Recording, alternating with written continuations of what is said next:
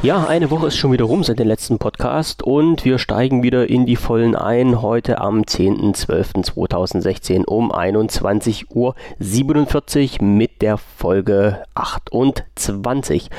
Ja, diese Wolke, äh, oh, diese Wolke, ja genau. Diese Woche ist auch nicht viel passiert. Also ganz kurz und knapp können wir jetzt die Themen durchgehen. Eine interessante Sache, und da muss ich nochmal auf den äh, letzten Podcast zurückgreifen, äh, hatte ich ja gesagt, dass es wohl bei einigen Usern zu Problemen gab hinsichtlich des Supports mit B2X, beziehungsweise genau mit dem Punkt, wo angeblich Lumia 950 Geräte zurückgekommen sind aus, den, aus der Support, also aus der Reparatur, die dort eingeschickt wurden, angeblich nicht repariert wurden, an den User wieder zurückgeschickt wurden und ja, dann äh, wohl auch über den telefonischen Support die Information rausgegangen ist von B2X, dass das alles geschieht, weil angeblich keine Ersatzteile mehr da sind.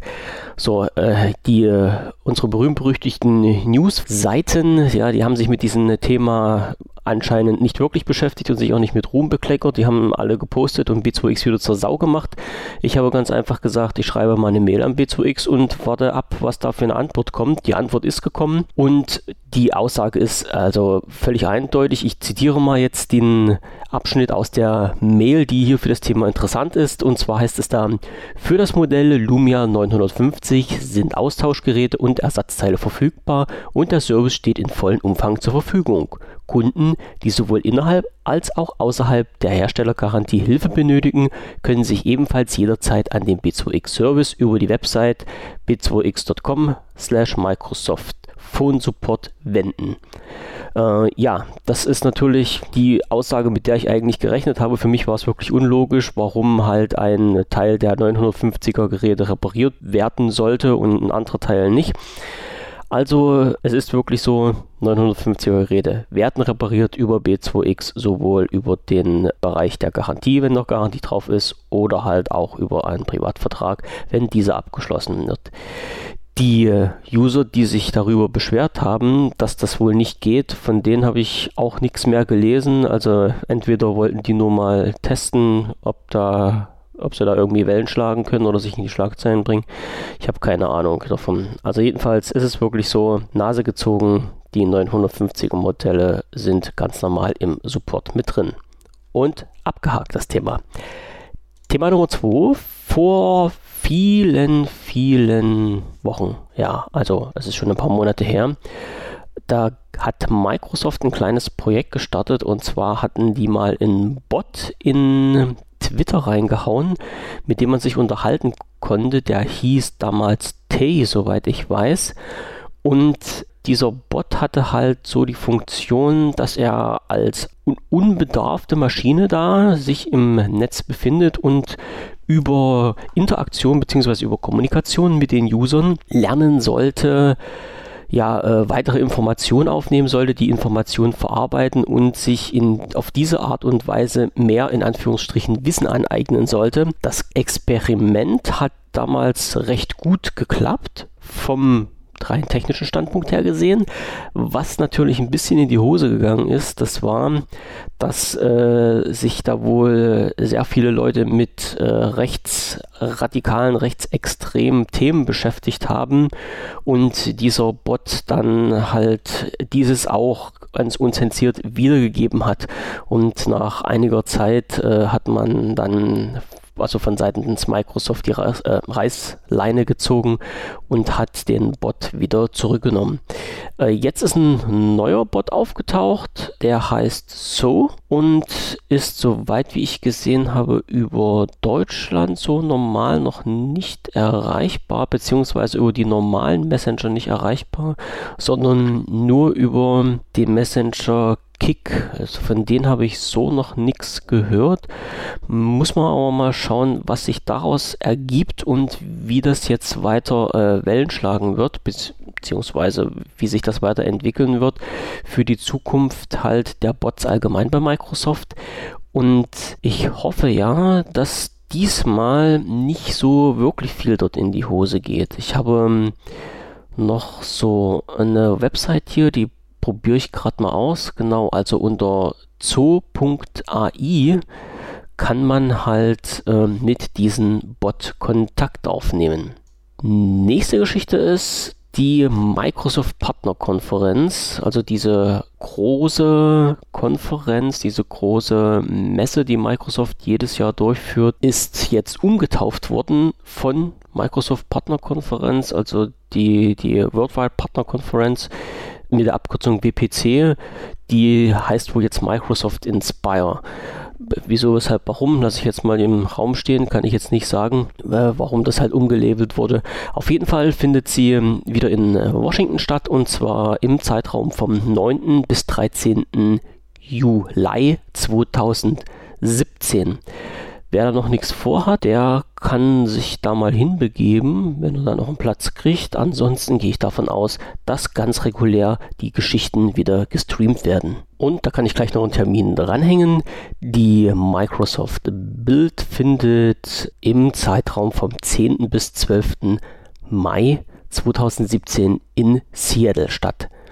So, das sollten jetzt erstmal die nächsten größeren Ereignisse gewesen sein.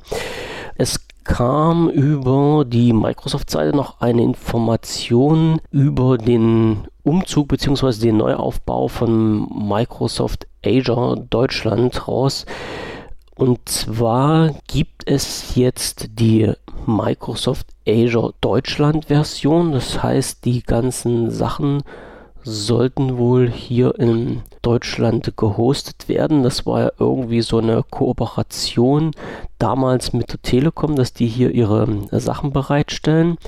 Und jetzt gibt es von Microsoft die Möglichkeit, dass man als Geschäftskunde sich eine Testversion nimmt für Microsoft Azure Deutschland, um diese kostenlos auszuprobieren. Und hier hat man ein Stadtguthaben von 170 Euro, was man in seine ganzen Anwendungen stecken kann. Und wenn diese Testzeit dann rum ist, soll man wohl laut Microsoft die Projekte, die bis dahin gestartet worden sind, problemlos in das Abosystem überführen können.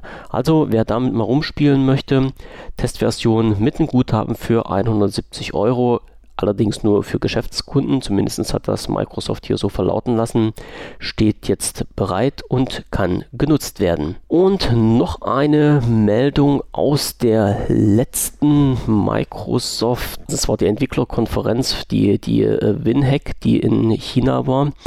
Dort kam eine Information auf, die gar nicht so unbedeutend ist und dementsprechend auch gleich ihre Wellen geschlagen hat. Und zwar soll Windows 10 für Qualcomm äh, Snapdragon-Prozessoren verfügbar gemacht werden. Das ist eine Idee, die aus der Community eigentlich schon lange gefordert wurde und auch noch wird. Und wer, den, oder wer jetzt da nicht so ganz tief in der Materie drin steckt, den sei gesagt, diese ähm, Snapdragon-Prozessoren sind halt die, die in den Phones mit drin sind, also die ARM Prozessoren. Viele scherzeln da schon ein bisschen wieder über eine Version Windows 10 RT 2.0. Ich hoffe, dass es nicht so weit kommt, denn wir wissen ja, dass die letzte RT-Version so ein bisschen in die Hose gegangen ist. Auf jeden Fall soll halt mit dieser Windows 10 Version, die dort bereitgestellt wird, äh, soll es möglich sein, x86-Anwendungen ausführen zu lassen und zwar in einer, wie heißt das so schön, nicht in einer emulierten, ich wollte gerade sagen einer simulierten, nein, in einer emulierten Umgebung. Also schauen wir mal, was hier noch auf uns zukommt. Wäre natürlich nicht schlecht, hieße dann im Bestfall, dass eventuell das alte Surface RT nochmal einen kleinen Aufschwung bekommt, wenn man das umbasteln kann und die alten äh, Lumia Smartphones, dass man da vielleicht auch noch ein bisschen was drehen könnte, um dort dann halt Windows 10 laufen zu lassen. So, und last but not least hat Microsoft ein Update rausgebracht und zwar für Windows 10, für die Desktop-Version mit den Namen KB3201845. Und dieses Update, als äh, es war ein kumulatives Update, soll wohl einige Rechner und hier auch nur in Österreich und der Schweiz ein bisschen flachgelegt haben. Warum das jetzt lediglich länderbezogen ist, weiß ich nicht. Ich habe es noch nicht rausbekommen. Flachgelegt äh, in der Hinsicht, dass irgendwie durch das Update ein, ähm, ja, eine, ein, ein Bug gemacht wurde, dass, ein, dass, der, dass der Rechner sich nicht mehr mit dem Internet verbinden konnte, weil eine IP-Adresse nicht entsprechend zugewiesen werden konnte. So, dann hat sich wohl das System resettet, wenn man das mal so ganz, ganz flach sagen kann. Und dann ist es stehen geblieben. Das heißt, es war halt nicht mehr möglich. Also man konnte den Rechner noch starten, man konnte mit den Rechnern noch arbeiten, aber es war halt nicht möglich, diese, also eine Internetverbindung herzustellen. Also alles, was mit Internet zu tun hatte, ging dann wohl nicht mehr. Einige Anweisungen, wie man das äh, beheben kann, gibt es bei uns natürlich auf der Seite von wpvision.de. Und bisher, also ich habe mal die Anfrage gestellt, äh, wer davon betroffen ist. Bisher hat sich noch keiner gemeldet, der direkt nach diesem Update besagtes, äh, besagten Bug hatte. Ich habe es bei mir auf dem Windows 10 Rechner durchgeführt vorhin, ja, also heute früh, und da hat sich auch nichts irgendwie geändert. Also der, der Rechner läuft normal, Internetverbindung kann normal hergestellt werden. Wie gesagt, was halt jetzt die Ursache dafür war und warum das jetzt halt bloß äh, oder vorrangig in Österreich und der Schweiz aufgetreten ist, kann ich nicht sagen. Ich hoffe, dass es bei niemandem also so weiter aufgetreten ist und ich hoffe auch, dass halt hier nicht noch mehr so große Dinge auf uns zukommen, sondern dass sich das eher ein bisschen legt. Und zu diesem Thema noch eine kleine Info, das werdet ihr allerdings auch schon selber gemerkt haben. Äh, also ich habe festgestellt, dass die Updates an sich und auch die, also die Updates vom Betriebssystem, egal ob im mobilen Bereich oder im Desktop-Bereich und auch die Updates der Apps aus dem Store unheimlich lange dauern. Ich hatte bei meinem Lumia 1520 mal so einen Start gemacht, da waren ich, ich glaube so um die 20 Updates, die aktiviert oder, oder ähm, ja, durchgeführt werden sollten und da hat der App Store irgendwie ziemlich lange gedüselt. Also es waren über zwei Stunden, die da gebraucht wurden, um alles durchzuführen, was sonst eigentlich eine Sache von ein paar Minuten ist. Gleiches Problem oder ähnliches Problem hatte ich mit dem Surface. Ich habe ein Surface Pro 4 hier stehen, das habe ich äh, neu bekommen und natürlich erstmal ein Update durchgeführt und das hat äh, über fünf Stunden gebraucht, um eine Update-Stufe durchzuführen. Also das heißt, nach fünf Stunden kam dann der Bildschirm, dass äh, der Rechner neu, oder kam dann die Aufforderung, Rechner neu starten, das habe ich gemacht und dann hat der langsam versucht, alles zu installieren wieder und nach fünf Stunden waren halt, war halt diese Installation abgeschlossen. Wieso, weshalb, warum, weiß ich nicht. Ich hoffe jetzt, dass es nicht an der Umstellung von den Surfer und den, ja, äh, von der neuen Update-Möglichkeit jetzt ist. Aber lassen wir uns halt mal überraschen und hoffen, dass die Leitungen in nächster Zeit wieder schneller werden. Last but not least, aber jetzt wirklich ganz zum Schluss noch ein Hinweis. Ähm, Nokia hat ja gesagt, dass ab voraussichtlich 2017 wieder Geräte unter dem Label Nokia produziert werden. Es war jetzt ein, ja, ein kleines gefundenes Fressen für die Nokia-Fans der ersten Stunde. Und viele haben auch schon gesagt oder geschrieben, dass sie sich darauf freuen. Also die werden natürlich mit äh, Android als Betriebssystem ausgeliefert. Ist ja nun klar, Windows 10, also Windows 10 Mobile wird man dann nicht drauf machen, nach den ganzen Crash in den letzten Jahren und Monaten. Und deshalb waren jetzt viele Nokia oder ehemalige Nokia-Fans heilfroh über die Nachricht, dass wieder Geräte produziert werden. Und es gab aber schon den ersten Datcher wieder, als nämlich jemand die Thematik mal aufgearbeitet hat und gesagt hat, Leute, das ist nicht das Nokia, was ihr von früher her kennt. Und der Hintergrund ist ganz einfach. Es gibt ein Unternehmen, was sich den Namen Nokia gekauft hat, äh, also was oder beziehungsweise was halt unter dem Namen Nokia produzieren darf und die Patente, die Microsoft damals von Nokia mit übernommen hat, dürfen teilweise auch von diesen Unternehmen genutzt werden. Also wenn das interessiert, wir haben im Forum da noch einen extra Tweet dazu.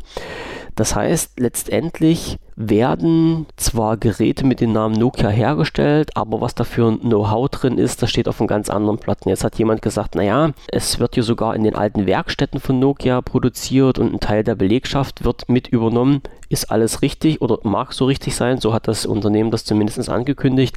Was aber wirklich an, an äh, Innovationen dahinter steckt, also ob wirklich die Leute mitgenommen werden, die Nokia damals groß gemacht haben im Phone-Bereich, ähm, das glaube ich eher weniger. Und die Leute, wenn wir mal ehrlich sind, die irgendwo in den Nokia-Werk gearbeitet haben, denen ist es doch im Grunde scheißegal, was die jetzt für Phones produzieren. Hauptsache, die haben eine Arbeitsstätte. So, wie gesagt, wenn da jemand weitere Erfahrung dazu hat, weitere Informationen drüber, meldet euch einfach mal im Forum oder postet eure Informationen ganz einfach hier in diesem Podcast-Artikel auf der Newsseite und dann werden wir mal schauen, was da noch Schönes passiert und auf uns zukommt. Vielleicht habt ihr andere Infos als ich und vielleicht äh, sehe ich es auch nur zu schwarz. Ich weiß es nicht. Also ich lasse mich da einfach mal überraschen.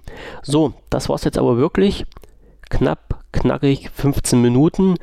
Ich sammle weitere Sachen für den Podcast in der nächsten Woche, wie immer, und wir hören uns dann, wenn alles klappt, am 17. wieder. Bis dahin noch einen schönen Abend, noch eine schöne Zeit. Bis dann. Tschüssing.